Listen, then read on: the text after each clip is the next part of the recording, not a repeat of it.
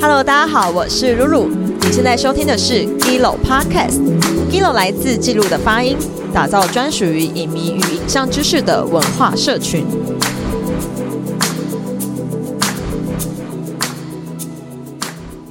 这一季的，然后呃音乐季的跟就是旅店的人，这一次的主题有，所以本来在我们社群那些日本跟海有关的职人的时候，就也有一个海边做专门在呃海边放电影，就做电影呃电影季的一个日本创作者，但因为他太太居无定所了，所以我们没有办法采访到他。那我就想说，哎、刚好借有这个机会，那不如我们就是。来做一个夏天适合在海边看的电影的片单，所以才会有是所谓的夏之海樱花季。然后我们这次选的五部就是包含有横山家之味啊，然后浅草的幸福吐司、燕尾蝶，然后呃最绝佳的风景，还有寻找小金跟版本本容易易。你是不是也喜是教授的我跟你讲，你你这个里面的每一部片我都超爱，真的我觉得你们超会选。就是很经典中的经典。对然后呃，而且我们其实是有想象过那个画面，是这个这部电影如果真的在海边播放的话很，很对很美，很适合。对，我们一开始还在纠结说，我们到底是要挑电影里面有海边场景的呢，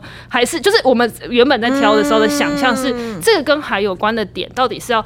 直白的画面有关，还是氛围有关，还是我今天在海边播的时候，你会有一个我好像融入了这个场景里面的感觉？所以我们最后选择的是我们觉得适合在海边播放的电影，这样子。那呃，我们这次其实在挑的这五部，呃，这应该算说这这几部来讲啊，我自己觉得，呃，横山家之味，当然，呃，很多人在看的时候，其实都会有感受到那个四之愈和导演的魅力、生活感的魅力，然后又再加上，其实，呃，他，我觉得。我自己最典型的日日本电影代表，我我的话，我应该小金吗？对我自己会觉得，哎，所以你是说 你是说这个寻找小金还是小金小金安安二郎。所以才会，因为当初在定秋刀鱼的时候，这个名称的时候，其实 你想到了吗？小 电影吗？小就是有一个小小的小小巧观念、哦。小彩蛋啊，对，哇塞，就是秋刀鱼哇之。味嘛，对，对。所以其实我觉得日本在讲很多东西是隐晦的，对，就是像刚刚讲到四肢愈合的，就是横山家之味之外，比如说像我们在讲秋刀鱼之味这种概念是，它就是要讲一个女儿要嫁出去的心，其实跟你吃秋刀鱼的那个苦涩，就是秋刀鱼很好吃，但是它其实吃到内脏的时候有点苦涩的那个感觉，其实就跟你。和家人之间的关系一样，所以其实我觉得这些隐晦刚好在这几有几部电影里面都会感受得到那个。那你先帮大家科普一下横山未之家在演什么，因为我昨天有特别再重看了一次是，是是是，我就也是哭得很惨，我就半夜失眠哦，哭得稀里哗啦。因为横山家之味其实算是呃四之愈合在做家庭的电影里面蛮重要的其其中一部，就是包含呃后来也有什么小偷家族，小偷家族，大家大家比较对大家比较熟悉的，嗯对对对或者是那个。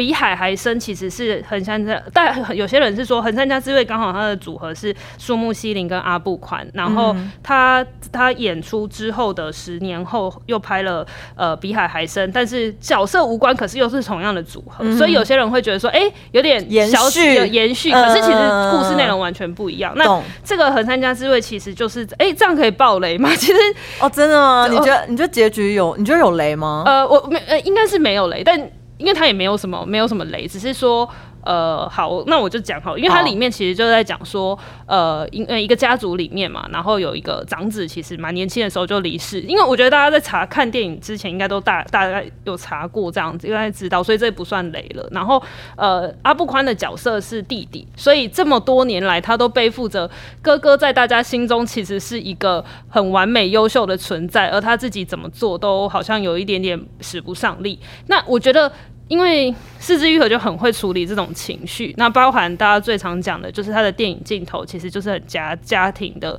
日常。那我觉得比起家庭日常，可能到我们年纪也有一点，年纪也有一点到了，就是我觉得以前我在看的时候，我会觉得哦，我我会想要看这个场景，我会想要看家族之间的那个。就是喋喋不休的那个对话，或者是说呃配乐啊，或者是风景什么。可是等到有一点年纪之后，我就开始觉得，我好像突然懂阿布宽的心情了，就是那种 跟爸爸之间，爸妈对不对？是 我昨天特别投射的也是这一段，因为因为他有特别在电影里面表现出父子之间的那个冷漠，就是。爸爸很惊，然后就躲在房间，然后阿布光也很惊，然后两个人都很惊，然后我也小时候也是很惊，就是跟我爸，就是反正有冷战很长一段时间。对，然后我那时候看到，我昨天真的就是很有共感，就是觉得哦，就是明明家人是最亲近的人，可是像我可能在外面就是可能很很 P R 很公关，然后你很必须要去社交或什么，然后聊天。可是你回到家的时候，我每次都近乡情怯，就我不知道怎么跟我爸爸聊天，然后我不知道怎么跟我妈妈聊天，然后就是整个盯在那里，然后所以你就会有一种觉得，为什么越亲近的家人，然后反而是有一种最最最遥远。的距离？没错没错，你就是会有一个害很害，我不知道啊，不知道多少人跟我一样，但但。但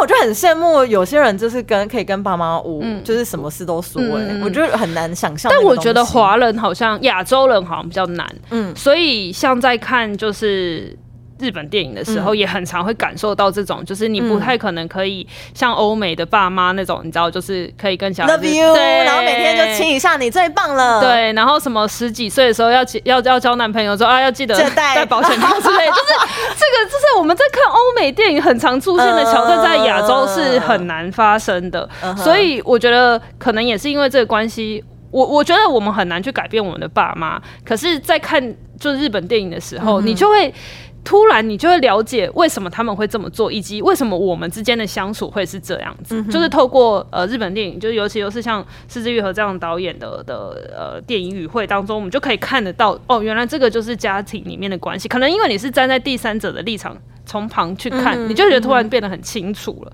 所以对后劲很强。我我也觉得他很可怕的地方就是他。电影很慢，对，可是你你不会觉得它很慢，因为我觉得现在大家看剧啊，看短影音，对，已经就是很容易没耐心，你会用一倍速、二倍速、三倍速什么，一点五倍速。但是我觉得这部电影厉害的地方就是它所有东西都很缓慢哦，它就是拍。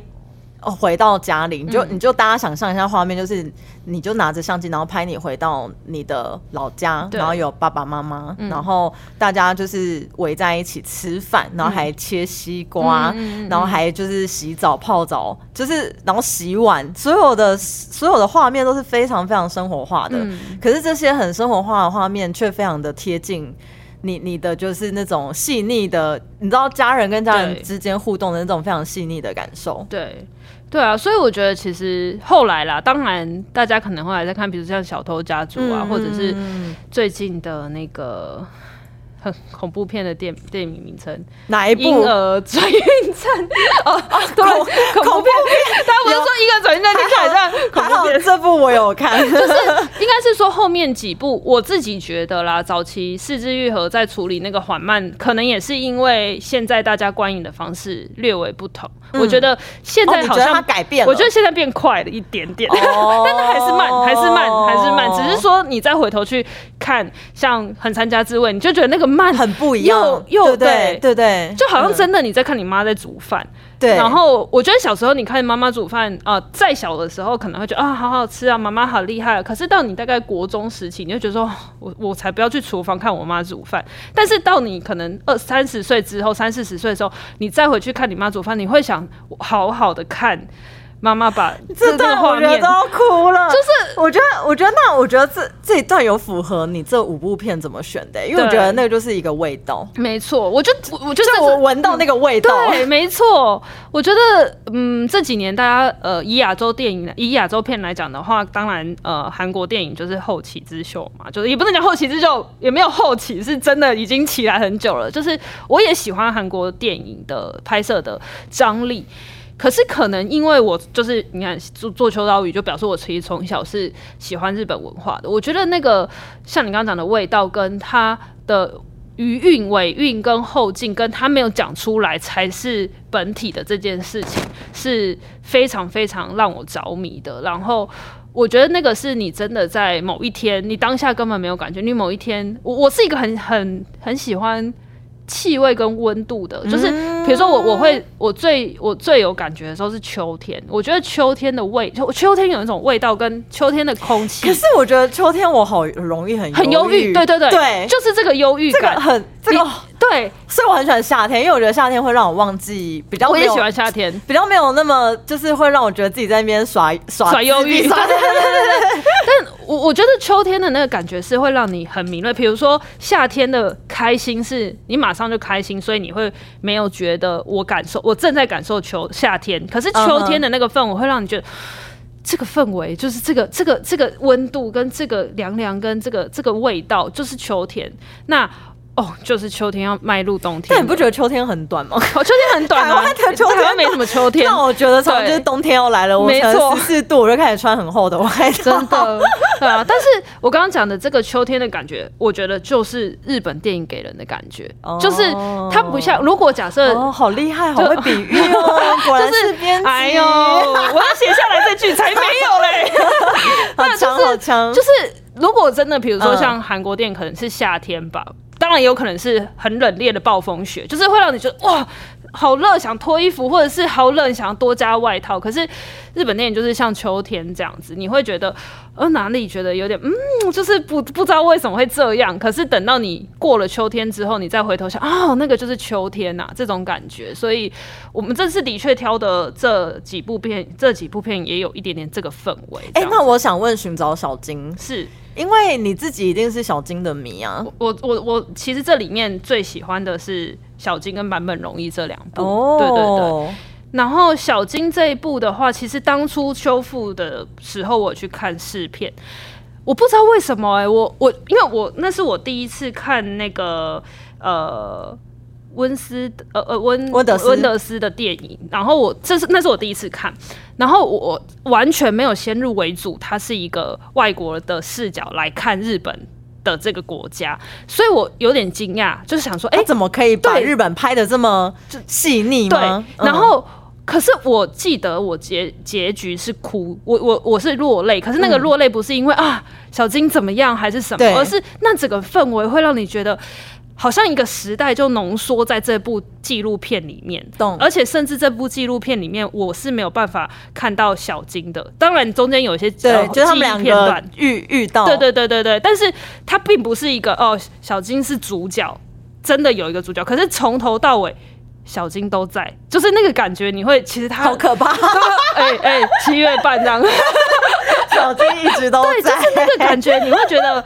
我会觉得哇，那个是我真正认真一次看，就是由一个国外的导演来拍摄日本这个国家的这个氛围。然后当然中间有很多桥段，呃，完，因为我自己可能摄影师那段很感人。对，我觉得日本人好爱不离不弃哦。对对对，就是坚持一件事。对，而且就是大家大家，我不知道这是武士精神吗？有点在乱讲。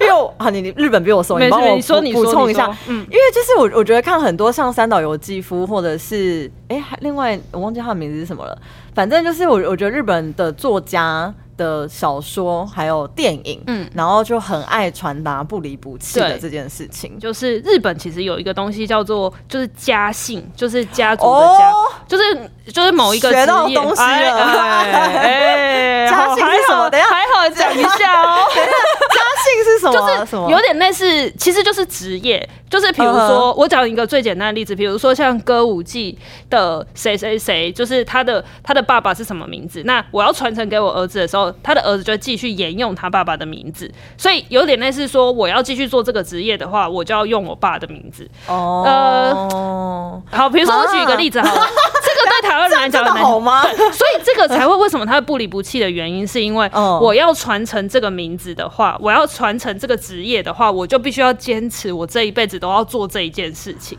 哦，我我觉得这是日本，这是从江户时期以来的精神，所以一直演变到现在，谁还就是除非一些特殊职业，像比如说某一些纸的职人啊、漆器啊这种职人才会继续有家姓，或像刚刚讲到歌舞伎，或者是这种比较传统技艺。那刚刚讲到像像刚刚那个摄影，就是他并没有这种真的有一个家姓，可是这种。根深蒂固在日本写意里面的这个精神，是我这辈子就是就是他的摄影，我就是要记录就拍摄这件事情，我就会一直待在他身边做下去。就是我觉得这个是日本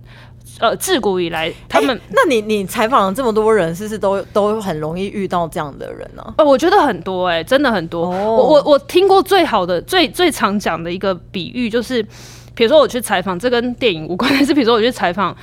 做酱油的职人好了，嗯，那做酱油的职人，我们就说，哎，那你们就是这个酱油哦，我们就是一年会酿一次，然后一次就会有，比如说一万瓶这样子。我说，哇，那你们就是你做了三十年，很厉害哎！就日本的那种百年老店，真的是百年。台湾都会说什么五十年老字号，五十年在日本根本不算老字号，你知道吗？所以我就说，哎，那就是这个职人，我就说，哎，那你已经做了三十年的酱油酿制，很厉害。他就会说，没有。我其实一年做一次，我才做了三十次，哦，跟三百年比起来，我非常的就是我还不够，我还是要继续努力。就是日本，就我就我每次听到这种就翻白眼，之后很美，他讲的很美，可是你就觉得哦又来，就是 我们会觉得说哇，听太多次，我已经做了 三十年，我做三十年，我很老练了吧？没有，我三十年比起来才其实一年一次而已。所以我觉得他们就是各行各业都是这种精神，就是像拍电影可能。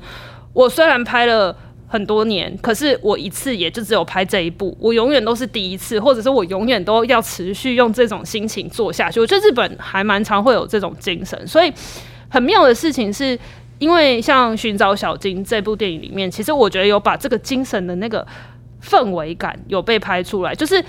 呃，他也没有去歌功颂德，可是我会觉得他让我看到，就是小金跟他身边的人的精神是在这部片里面可以被感受到跟感知到的。哎，那我要再考你一题，好难哦，我答不出来怎么办？因为我刚刚突然想到，就是那个日本的柏青哥爬庆狗的文化，就是跟战后有没有关系啊？因为嗯，就是我我觉得柏青哥就是。嗯，像那个啊，横山内部的那个妈妈，对对阿布宽的妈妈有发现他就是有去打大波青哥，对，然后他说啊，就是又不会怎样，但是因为他们的儿子就离开嘛，然后我就想到寻找小金的柏青哥的那个环境氛围文化，然后跟妈妈因为小孩的离开，就是那对到底对日本人来说是什么？其实的确，呃，因为。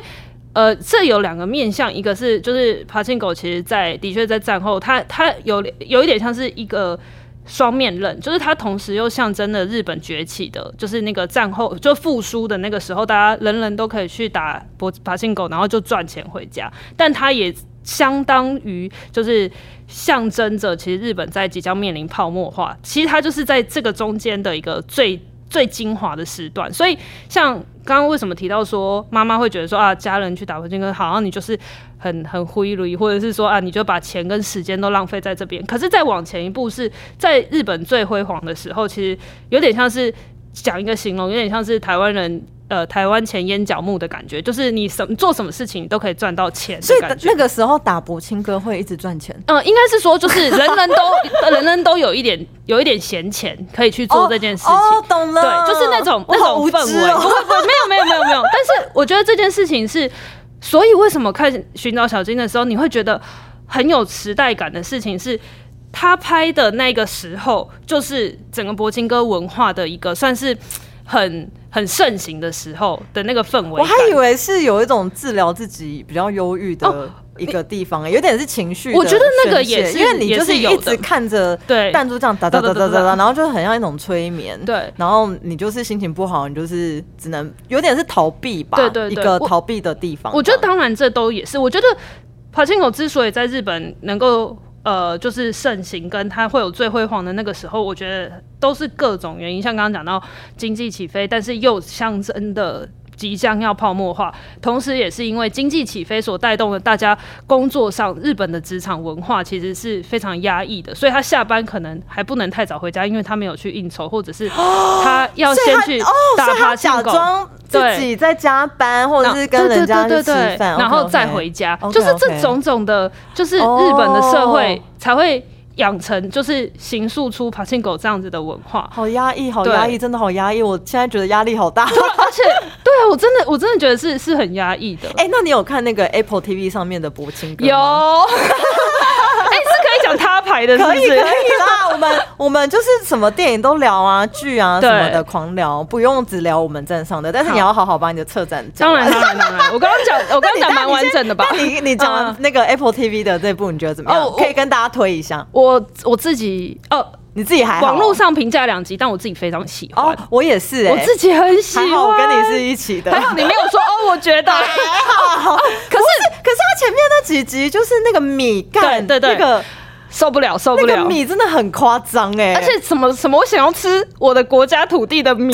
的味道。我想说，哎呦，我觉得这个大家听不懂，你快点帮大家好，就是他其实呃，博金哥其实是在他很复杂，他的背景很复杂，然后他其实算是韩裔的美国人所写的一部史诗。为什么讲史诗？因为它横跨了三个世代。就是简单来讲，女主角，但是她其实就是阿妈的角色。她从她从阿妈的小时候开始演，横跨了三个世代，就是阿。然后到儿子到孙子，但是故事的开头其实是有点反过来，有点从孙子的角度再回去找寻阿妈的这个出生背景。那刚刚讲到这个这个三代，其实就横跨了韩国，就是呃，韩国曾经有一段时间是被日本统治，然后到后来就是当然就是。呃，我不确定韩国的说法是叫解放还是什么，反正就是他们就是应该算是呃，反正就是回归到韩国本身自己的政权，然后一直到这些人其实，在呃日治日本呃日本统治的时期，其实很多人为了要生存，去逃到日本。要为了要去到去到其他地方赚钱，或者是去到美国，那故事其实就是根据在这样子的历史背景所开始。那因为那个呃女主角，也就是这个阿妈的角色，小时候就非常的困苦，所以她生活的环境就是也历经了一些怎么讲，算是算是一些波折啦。那她因为最困苦的时候，一定会遇到一些买卖啊，或者是说呃一些很穷，你就看尽很多人世间的各种情况。那她当时就是我自己觉得她。的描绘完整的描绘了，就是所谓的朝鲜，就是那个韩国人为什么在。这么多年之后，可以崛起在世界上立足的时候，会想要大声说自己故事的一个很好的脉络。因为再回头去看，我就觉得哇，韩国人真的是真的是苦过来的。然后他们当时为了要追求梦想跟存活，所以甚至不惜去到占领他们的国家，就是日本的国家。然后为了赚钱，然后赚钱之后，当然是想要再回来，或者是想要去过更好生活，就要跳板去美国之类的。那呃，这当中刚刚你有提到那个米的故事，就是因为他们小时候家里很穷，所以。呃，就家里都没办法吃什么米嘛，或者是没有办法就是吃到好的东西。那女主角就是因为种种原因，就是要呃离开要离开家乡，对，要要要跟着丈夫离开。但那妈妈就是在她要离开之前，就用尽所有的积蓄去买了一杯米。可是因为当时日治统治的时候是不能米。人民是不米，韩国人民不能买米，不能买，所以那个那个卖米的算是老板，因为偷偷的偷偷就塞了米给他，然后所以他才得以吃这个米。那多年之后，他不是就哦，sorry，他他嫁去日本，他呃去日本之后，其实。再也没有哦，这这算这算这算雷吗？但是的反反正书也也是有，就是反正他也没办法再回到韩国了。那这么多年之后，他其实终于再回到韩国的时候，其实就很想要吃，就是所谓的就是韩国土地上面所长出来的米。那我觉得这就是。呃，我自己觉得非常好看的原因是，他用了三代的眼光去看这个历史大大大史诗的一个历史背景，然后也再加上，因为他的呃孙子就是一个在美国长，就是有去美国工作过的这个经验，再回来看，其实他多了一点点，就是美呃欧美就是世界的视角来看这个亚洲的一些局势这样子。那我我自己觉得。呃，我喜欢的原因除了当然场景、音乐跟所有它的刻画之外，呃，我觉得它让我真的重新用另外一个角度看韩国跟日本，因为很多人都会站在历史课本上面会是怎么样论述日韩之间的关系，可是我们都没有去听另外一方。那我不是说这个答案就是对的，因为历史就是自己的国家自己去解读嘛。懂那。我觉得刚好，我刚刚开头说，就是我刚刚在介绍的前面有讲到说，这个评价很两极，嗯，所以所谓两极的意思，另外一方就会觉得说，哎，他是不是扭曲了部分的，嗯的历史？但我觉得，就像台湾，如果要讲台湾自己的故事，比如说，嗯，可能像赛，我不知道赛德哥是不是好的例子，但是就是各种各种角度去看一些新的。原有的内容，但是用不同角色角度诠释，我觉得这个是影集可以扮演的一个角色。就是如果没有《爬进狗》这部影集的话，我真的不知道我可以用这个方式去看韩国为什么会讨厌日本，或者是韩国为什么会跟日本我也是哎、因为有这些纠葛真的就是听说，还是身边有非常多朋友是韩国人，是嗯真的就是很讨厌。对，就哎哎、那你知道一个一个很好笑的事情是，日本人知道他们在亚洲是人气很差，就是没有人缘的，但是台湾很爱日对，本，他们就说，所以他们就说，啊，他们就说，呃，韩国人呃不，日本人就说他们自己在亚洲就是人缘很差，除了台湾人喜欢他们之外，他们自己会开，哦他们自己会自嘲，因为中国跟韩国就是恨透对，可是可是我觉得那个你你不，这个又是另外一个话题就是们这样好严肃我，开始讲历史。那为什么台湾人这么喜欢日本？为什么台湾人没有那哦个，恨？这个这个我觉得就是也是很两极，因为当初我们在创刊的时候，也会有人说啊，你们是皇民吗？干嘛只说日本好棒？嗯但是。我所以我们就一直在证明说，我们并并不是皇，就是只只嗯一昧的说日本很棒，反而我们是，比如像我们有一起做台湾人说日语，就是台语当中的日语，因为我们我觉得这个是历史当中你没有办法抹去的一一段。那与其我们去敌意，不如我们来看它怎么样变成我们的文化一部分，或者是我们怎么样把它变成属于新一代的文化。我觉得。秋刀鱼比较是在想要强调跟阐述这个新一代的文化，所以台语当中会有一些跟日语相通的东西，或者是有些呃歌曲、电影或者是一些文学里面会有这种语言相通的的一些记录，跟就是生活，已经它已经变成生活上的使用。那这些东西其实。我觉得你你如果要去仇恨，或者是你要去抹灭说哦，我不想要记录这个曾经殖民，不管你要用什么词汇，殖民或者统治或什么，我觉得它已经是发生了。那我们反而应该是从另外一个角度去描述说，啊，其实它到对我们的生活有什么样不同的，算是一个累积吧。所以我，我们都会开玩笑说，呃，为什么台湾呃，在你在大街小巷都会看到什么什么什么 no no 呃什么什么 no 店或者什么的，就是那个日文的那个的的意思，就是你随时都可以看到，或者是蛋包饭、生鱼片什么的，就是吃茶店，对对对对，就是你你很难看到一个国家可以用这种角度去把这样子的文化。变成你其中生活上日常的一部分，所以我觉得，呃，回回过头来就是，呃，我觉得台湾的包容性跟台湾的啊，突然变得很广大的一个主题，但但我觉得是啦，就是它才能够让不同的族群在这里有各种发生的动可能性。那那最后讲一下那个版本容易，为什么你特别喜欢这部？我觉得，我觉得版本容易是这样子的，就是 当然，当然音乐，我们当然一开始嗯。是先从音乐认识他，然后当然是从最经典的，不管是那个啊，熊熊忘记皇帝，皇帝，皇帝，末代末代皇帝，对对对，哎，突然突然一时没人等。还有俘俘虏。虏俘虏。啊，大家入门款不都这两个吗？俘虏我真的超爱，而且我觉得，我觉得版本容易的音乐，我我我我跟我的 partner 都很喜欢的原因，有可能就是因为它的不规则，就是它没有一个所谓的规则，说呃，它一定要很磅礴的起承转合或什么。但是它的音乐，你一听到，你就说，哎、这是版本容易，就是我觉得他的。他有个自己的对 style，他的他可以那个，没错，他的音乐的魅力就是这样。那当然，他从早期就是他他在日本的乐坛走的非常前面嘛。他以前有组组过呃乐团 Y Y M O，就是那个呃电电子型晴臣嗯对对对，电电子音乐在很前卫的时候，他们就做各种尝试。然后到后来，坂本容易在做很多电影配乐的时候，其实他有一个他自己的音乐服嘛。那我觉得到坂本容易终章，算是我从听音乐到真的看他的作品当中。我觉得才算是真正他的轮廓，我可以完完整整的看得到。因为哦比如说像我们看末代皇帝跟看俘虏，都是他年轻，就是我们对我们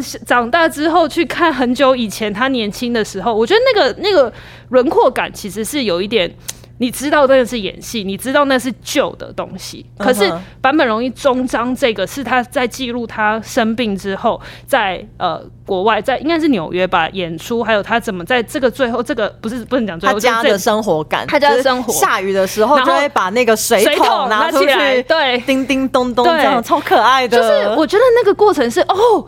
这个就是坂本龙一本人呐，这种感觉就是跟我去看电影或看电影、听电影当中的配乐，我觉得又不一样。这是我们可以看到真正的坂本龙一，然后以及他在作曲当中。他去感受他自己心里，因为他其实当然这个终章最一开头跟三一也有关系嘛，就是其实这个，因为他是还蛮蛮有点是会用自己的力量去 promote 一些议题的。对对对，那我觉得不管是历经了日本有呃海啸，或者是他自己癌症的这件事情生病，就是这些在对于看起来是受挫的情况，哦，这又是另外一个日本精神，就是在受挫当中，呃。宫泽贤治，天呐！宫泽贤治有一首诗，就是日本诗人一个贤诗，有一首诗叫《不畏风雨》。然后他其实就是在讲说，其实风雨来的时候，你要怎么去面对？然后你要你的人生当中一定会有这些低潮，或者是有这些困难。但是我们要怎么样子用？可能用你的创，有人用创作，有人用更坚毅的心，或者是有人用不害怕的。决决心去面对，那我觉得版本容易，他其实就是把这些看起来很像受挫或悲伤的的可能性转化，变成一个他创作的动力。那我我自己喜欢他的音乐有那种。没有框架跟有一点有机的感觉，所谓有机就是像刚刚讲到下雨天他会去收音，或者是说他他的创作就是信手拈来，在家里任何声音铿铿锵锵都可以变成一个他的音音符当中的谱曲当中的一个基调，所以我觉得呃这部电影算是。可以让我们认识到真正，尤其是现在的版本。哎，那我觉得你可以去看他的书，哎，有点像自传，因为那个音乐使人自由。对，因为我看了之后，就是觉得天哪，就是小时候，因为他有讲到爸爸嘛，然后讲到妈妈，就是爸爸的职业是编辑，哎，编辑。我希望有一天我可以生出像版本容易这样，然后我就躺着数钱。然后妈妈好像是服装设计师，如果没记错的话，然后。然后他小时候穿的衣服就是跟别人就很不一样。然后我觉得最特别的事情是他上的幼稚园跟小学，反正就是很酷哎，就是觉得哦，如果我从小也可以在这种环境下长大，好像会鼓励大家在玻璃上就是涂鸦，然后还有就是老师会规定说，哎，兔子，然后大家轮流回去养这只兔子，然后你养几天你要做出一首歌。对，哇，你小时候你就是。小时候就开始作曲，然后养兔子，为兔子作曲。所以要成为版本容易的做法，就是从小先养兔子跟作曲。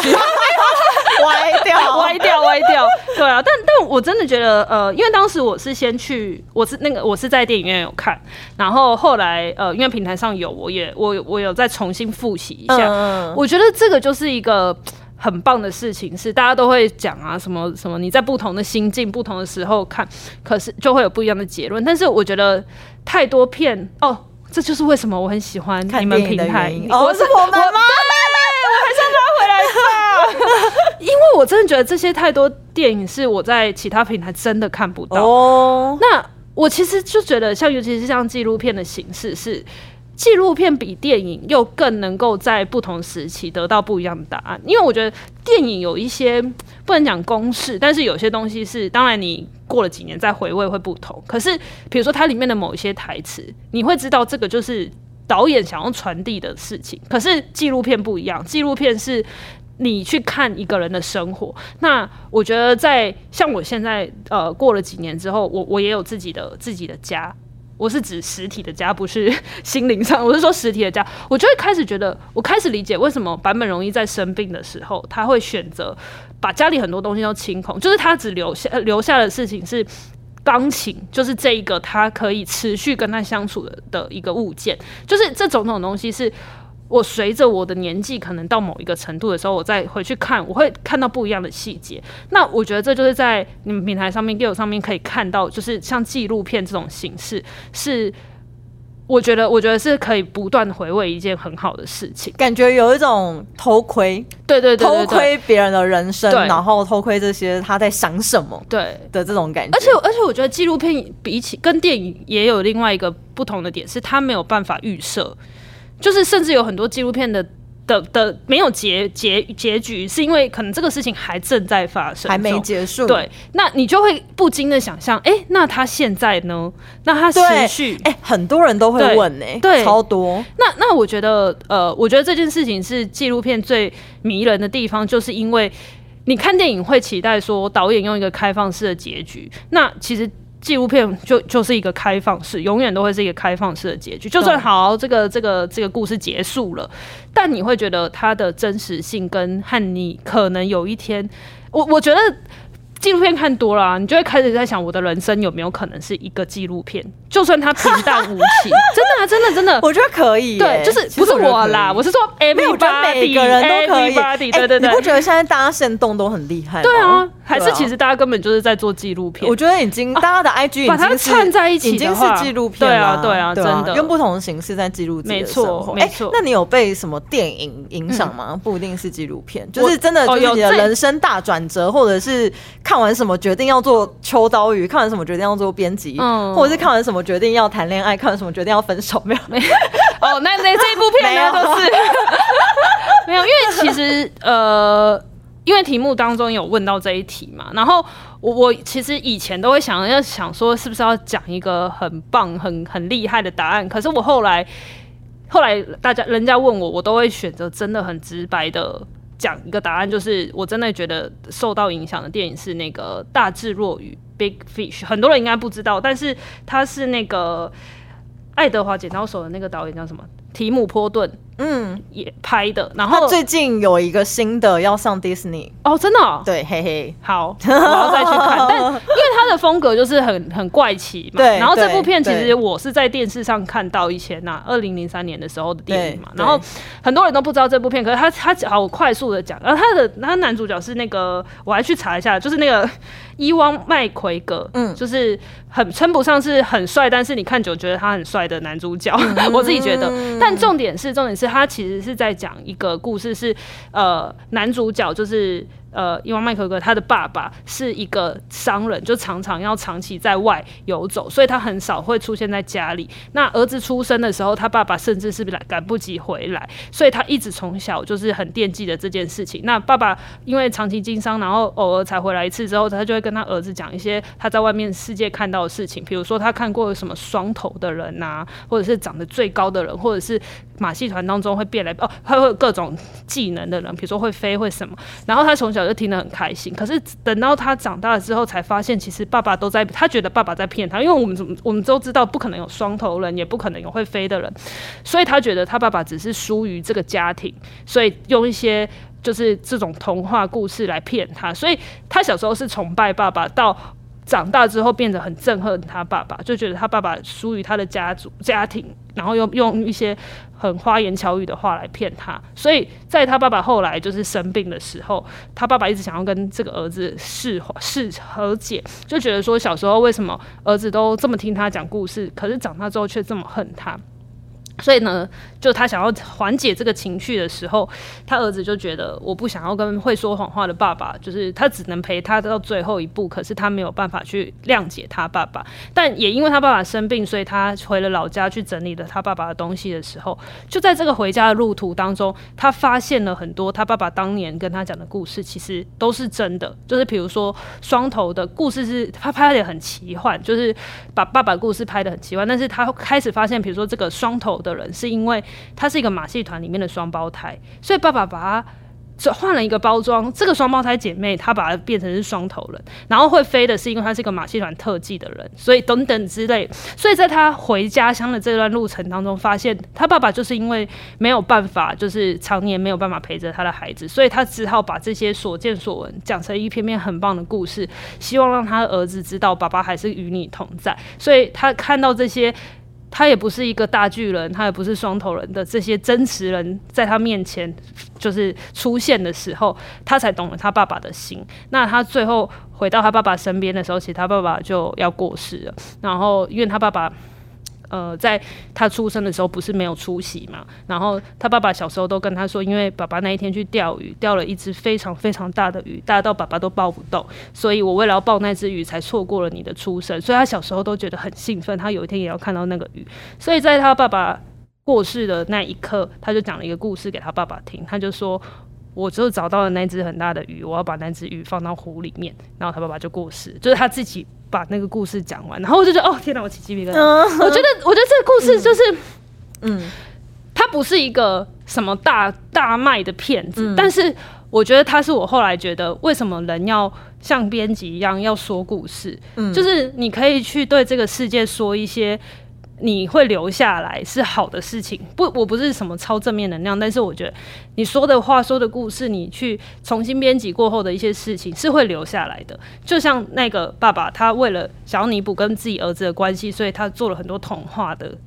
想象。那最后。孩子能不能理解，或者是最后他长大终于理解了那个转折，就像读者一样，他会自己去解读，自己去沉陶陶醉在其中。不管中间他进来还是离开，最终他可以在这个地方的这些故事得到答案。那我会喜欢这部电影，除了它很华丽，跟它很奇幻，充满想象力，以及他把说故事这件事情用一个截然不同的方式包装之外，我觉得他的确给我提供一个想象，是这是电影的魅力。就是电影可以用一个这样的事情来讲述一个故事，那我也会期待我用杂志去讲述一个这样子的故事，让读者可以感受到。我都哭了，大家可以去看这部片，跟鱼也有关。我都没想到，太感人了吧？我觉得很感人哦。你知道，其实像我们做 Gilo 也是现在四年五年，然后也是有很多很痛苦的部分嘛，因为就是。订阅人数啊什么的，就是数字面的事情。然后，但我每次很难过的时候，我有个朋友，因为他是摄影师，然后他就会跟我说：“暖喜，我自己在贴给你听，就是你。”他就会跟我说，因为他爸爸也是蛮有名的摄影师，然后他就跟我说，他就是好的十年过后，二十年过后，好的东西都不一定会被记得了，何况是烂的。所以我觉得他那个概念跟你说的那个。留下来，对，那个好好上哦。那我我就每一次都会被这句话给激励到，会鼓励到，就是觉得说，对我要我我在我的人生的生命当中，我要去做一些事情，是会让人可以留下来的东西，不管是像杂志，或者是像我们的电影，可能好。假设我们也没办法，假设没办法撑到十年，不会，可以的，可以的，可以的。然后，然后，对啊，那那至少在这十年当中。大家看我们的东西，然后有不一样的人生，也不是说要多伟大去改变别人或什么，而是说就是在大家的心里留下一点点什么，嗯嗯，我都会觉得很棒，真的。对哦，我觉得今天时间有点过太快，我觉得为什么很快就过一个小时？哎，那你最后可以。帮我们推荐一下你想要推荐的东西吗？哦，我觉得你真的太好聊了。我觉得时间过太快，我觉得很多东西就是还没有聊到就要结束了。其实刚刚有讲到那个版本容易的书之外，我自己其实也是蛮想推书的。我我我在在来的路上，我在想的是，因为刚刚也讲了嘛，那蛮多四肢愈合的电影，所以就在想说，四肢愈合的有一本书叫《宛如走路的速度》，这一本也是很经典。对，然后它里面其实讲了很多他创作的历程，跟就是他。不管是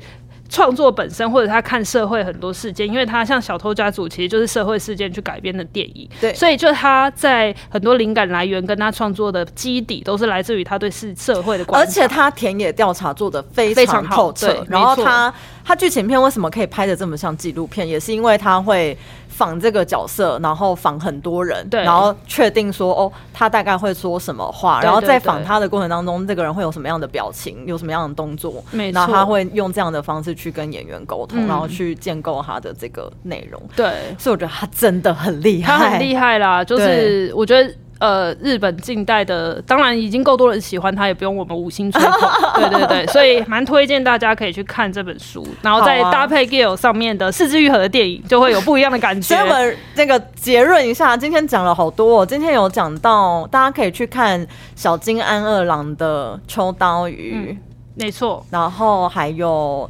嗯，坂本龙一的终章，然后跟他的书《音乐使人自由》，对，然后还有四之愈合的横山家之味，然后跟刚刚说有一部《小偷家族》，应该大家很多人看过，然后还有，哎，还有《婴儿转运站》，因为我觉得他这部好可惜，就是上戏院的时间好短，嗯，然后。就是比较像之小说，就是没有小说家族热度的话题性这么高的感觉，然后就下了。所以如果大家喜欢的话，也可以去看《婴儿转运站》。然后我因为我觉得《婴儿转运站》比较探讨的是人权啦，就是小孩子生出来，你到底有没有权利拿掉他，或者是生就对啊。然后然后最后还有哦，柏青哥，对对，博青哥，大家可以去看 Apple TV 的。对，然后最后就是提姆波顿的那个大智若愚，对，很赞，谢谢。我记忆好好哦。你一开始有自我介绍你吗？因为你好像只有介绍秋刀鱼，你没有介绍你。嗨，大家好，在剪到前面是不是？结尾，结尾才开始介绍。哎，嗨，大家好，我是露露。然后，嗨，大家好，我是伊娃。然后你是秋刀鱼的，我是秋刀鱼的总编哦，挂，然后是总编。我以前都很拍谁啦，这不不能讲创办人，可以啊，可以啊，我很很不会这样子自己哦，你就会谦虚，我会害羞，你就学日本人这样，然后退很多步，对我就就啊，不用不用 不用，没有没有没有没有没有没有，不用不用不用不用，就这样，谢谢谢谢谢谢，好，非常谢谢谢谢，希望下次还有机会可以那个再找你来聊更多，没问题，谢谢谢谢，拜拜拜拜。Música